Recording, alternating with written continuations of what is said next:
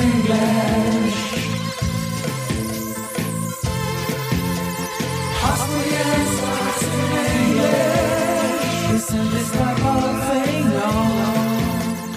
Welcome to Austrian Stocks in English, presented by Palfinger, the English spoken weekly summary for the Austrian stock market, positioned every Sunday in the mostly German language podcast Audio CTRT in the podcasts Wiener Börse, Sport, Musik und mehr. My name is Christian, I am the host of this podcast, and I will be later on joined by the absolutely smart Alison. The following script is based on our 21st Austria Weekly. Week 3 brought losses for the ATX, but Addiko Bank, S Immo and Andritz performed well. News came from Kontron, OMV, Kapsch, Austrian Post, SBO, Vienna Airport, Andritz and AT&S. Spoken now by the absolutely smart.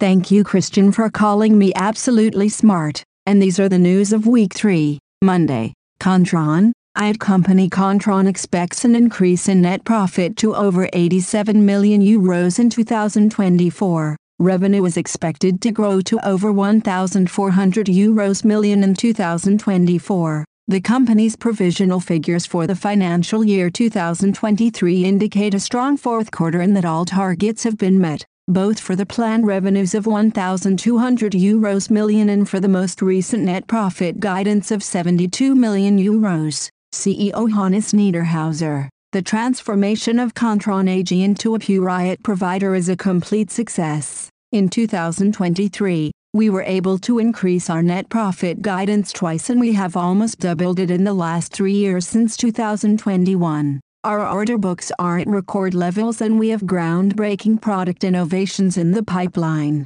So, we are convinced that the 2024 financial year will be another very good year for Kontron. Kontron, weekly performance, 4.99%. OMV, OMV, the Integrated Energy, Fuels and Feedstock, and Chemicals and Materials Company headquartered in Vienna, is undergoing a transformation as part of its target to become carbon neutral by no later than 2050. Some 40% of the planned annual group investments to support organic growth has been designated for sustainable projects. As part of this journey, OMV is investing in and collaborating with startups and technology frontrunners in the energy sector to drive progress in its low carbon business unit. Some 5 billion euros in investments have been earmarked until 2030 in projects such as low carbon geothermal energy, carbon capture and storage, CCS, and further renewable power solutions.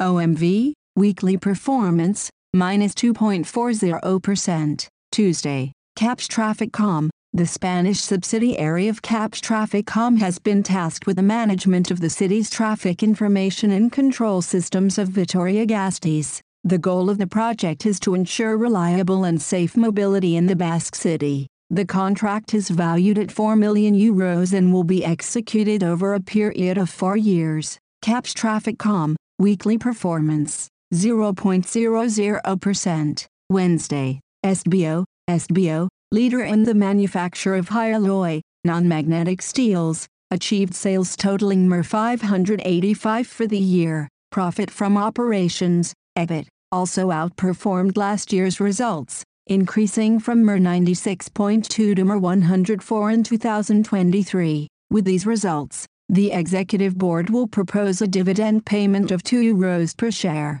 SBO, weekly performance, 1.15%. Austrian Post, Österreichische Post, Austrian Post, and Planzer Paket AG are starting a cooperation for parcel delivery in Switzerland. The strengths of the two logistics companies will be combined to deliver parcels for Austrian Post's business customers in Switzerland even better and more efficiently. Austrian Post's mail order customers can now conveniently send their parcels to their recipients in Switzerland with a one stop service, which will then be delivered nationwide by Planzer Parcel. The cooperation expands the range of options for delivery in Switzerland, which benefits both private and business customers of Austrian Post. Österreichische Post, weekly performance, minus 4.00%. Thursday, Vienna Airport, the Flughafen Wien Group, Vienna Airport and the International Strategic Investments in Malta Airport and Košice Airport reported an increase of passenger traffic in the period January-December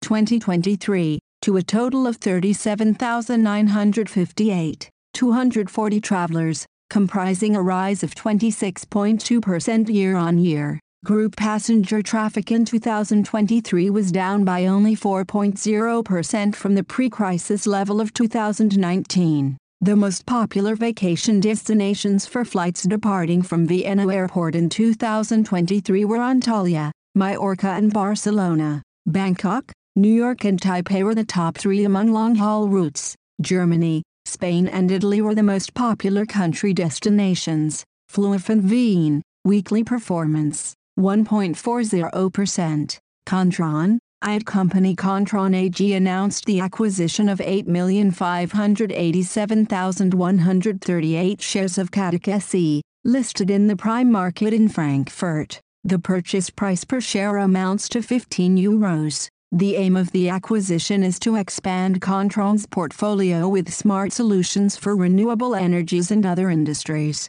To achieve this, Katek's products are set to be upgraded with Kontron software expertise and IoT connectivity. Hannes Niederhauser, CEO of Kontron AG, with the acquisition of Katek SE, we are expanding our presence in the high growth area of clean energy solutions in a targeted manner and also strengthening the aerospace division at Kontron with a Katek subsidiary Nextech. The clean energy sector holds considerable potential for the future. Upgrading with Kontron software will increase gross margins by around 5% in the medium term, thereby increasing profitability at Katek as well. Kontron, weekly performance, 4.99%. Friday, Andritz, to align its business activities even more closely with the markets served, International Technology Group Andritz has combined several of its environmental and energy-focused technologies in one business area named Environment and Energy.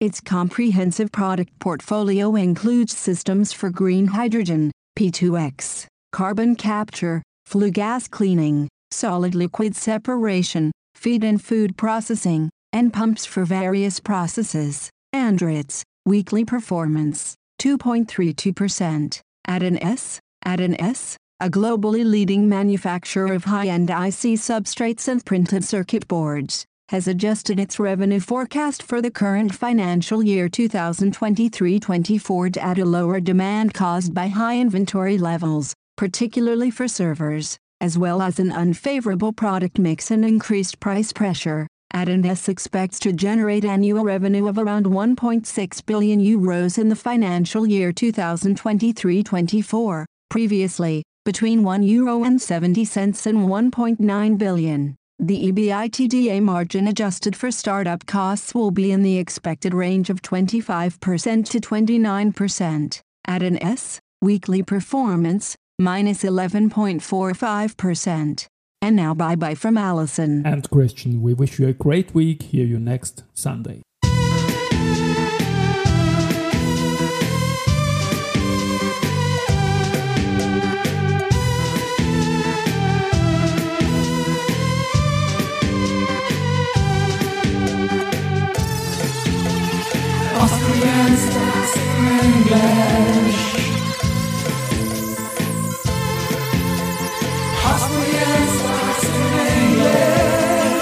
English.